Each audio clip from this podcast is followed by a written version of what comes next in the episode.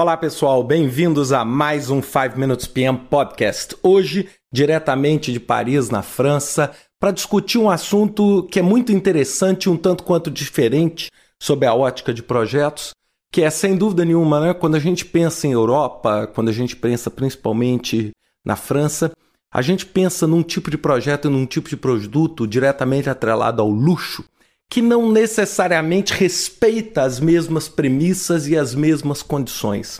Quando a gente pensa em um projeto normal, né, ou seja, um projeto de um, de um produto, um projeto de um novo carro, um projeto né, de um novo, nova construção ou o que for, sem dúvida nenhuma, uma das coisas mais tradicionais é aquilo que a gente fala fast, cheap and good. Rápido, barato e bom. E aí, quando a gente entra no mercado de luxo, a gente começa a perceber uma dinâmica completamente diferente, onde muitas vezes o custo e o time to market, o tempo para o mercado, deixa de ser algo tão crítico quanto nos projetos tradicionais, onde o escopo clássico do posicionamento do produto que você está desenvolvendo naquele projeto começa a ter uma aura completamente diferente, onde existe uma preocupação muito mais interessante na imagem e na percepção desse produto no mercado do que no produto propriamente dito. Ou seja, quando a gente pensa num produto como esse, é qualidade intrínseca no produto. Por exemplo, quando a gente né, pega e tem uma, uma bolsa de luxo, ou um relógio de luxo, ou um carro de luxo, a última coisa que nós estamos pensando é se o carro é bem feito ou não. Isso já é uma condição pré-existente do mercado. Ou seja, se é um produto de luxo, automaticamente você não está nem duvidando da qualidade da costura da bolsa ou da qualidade do tecido do terno. Mas o que torna então um produto como esse algo intangível, um produto que as pessoas buscam, um produto cobiçado? É? Ou seja, é o posicionamento que no projeto você dá. É a construção da marca. Existe um livro muito interessante do Roberto Cialtini chamado Persuasão. É, esse livro é um livro que todo mundo deve ler. Ele é um livro que não é só de gerenciamento de projetos, mas ele mostra os movimentos do mercado. E uma das coisas que ele fala que como a gente consegue persuadir alguém. A gente usa muitas vezes o fenômeno da escassez. E por isso eu falei o time to market, ou seja, muitas vezes você deixa o seu mercado subabastecido. Então, olhem só como é que é uma dinâmica oposta. É? Quando eu estou fazendo um produto tradicional, um produto que vai atender um grande público, eu estou extremamente preocupado em atender a demanda, ou seja, eu não posso perder uma venda de um carro popular porque eu não tenho carro para entregar. Então eu preciso montar meu projeto, minha linha de produção, meu estoque, toda a minha cadeia de suprimentos, toda a minha cadeia comercial, para quê? Para ter certeza de que eu não vá perder aquela venda. Quando a gente pula essa fronteira para o produto de luxo, tudo que move esses produtos é a escassez. É a dificuldade, é a fila, é você, poxa, querer cobiçar ter um carro de luxo, de altíssimo luxo, ter o dinheiro para comprar e não conseguir comprar e ter que entrar numa fila e esperar um ano, dois anos. Essa é a dinâmica. E esse um ano, dois anos, muitas vezes, não é porque o material é escasso. De forma nenhuma, não é porque o material é escasso. É porque é porque cria-se uma aura e uma atmosfera em cima desses produtos diferente.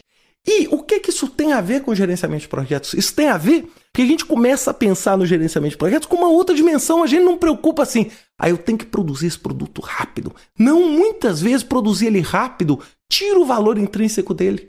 Então, aquele conceito do cronograma, então muitas vezes eu tenho que deixar esse produto maturar.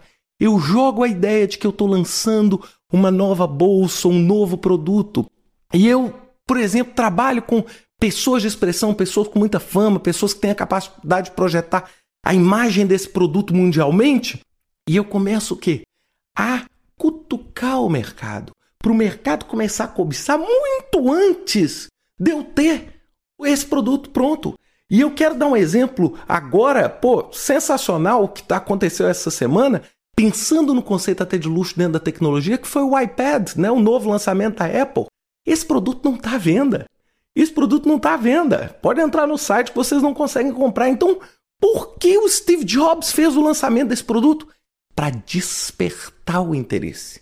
Para despertar o interesse das pessoas em cima daquele trabalho. Isso vale para os carros de luxo, para os relógios, para os restaurantes, né? Ou seja, o restaurante espanhol é o Bulli. Poxa, um ano de espera na fila para você ser um felizardo a poder frequentar esse restaurante. Ou seja, certamente a premissa que rege uma pessoa que vai num restaurante como o El Bulli, o melhor restaurante do mundo, não é a fome. Então eu preciso avaliar muito bem o escopo funcional e o escopo técnico. Por quê? Porque a dinâmica é diferente. Então a gente não pode perceber e comparar o nosso dia a dia com o dia a dia desse tipo de produto, cuja França, sem dúvida nenhuma, é a líder, seja no vinho, que eu, que eu sou um admirador, seja na bebida, na comida, seja nos carros, ou seja, essa aura de exclusividade faz com que a sua EAP, o seu escopo e o seu plano de risco seja completamente diferente. Eu não estou preocupado em ter o melhor, desculpa, não o melhor fornecedor, mas um excesso de fornecimento. Não, muitas vezes vender menos significa aumentar o glamour dos produtos secundários que eu tenho, dos produtos secundários. Então é uma equação completamente diferente. Ou seja, é associar glamour, ou seja, é construir um pacote de trabalho chamado imagem. E essa imagem vai estar transvestida numa marca, numa grife, e é isso que vai atrelar o status. Então eu acho que é uma discussão interessante que eu queria ter com vocês essa semana, porque realmente é visível a diferença na dinâmica, ou seja, né, a pessoa entra numa loja para comprar um produto caríssimo com o dinheiro e não consegue comprar. E não consegue, não é porque falta estoque, é porque existe um interesse estratégico em manter o conceito de escassez.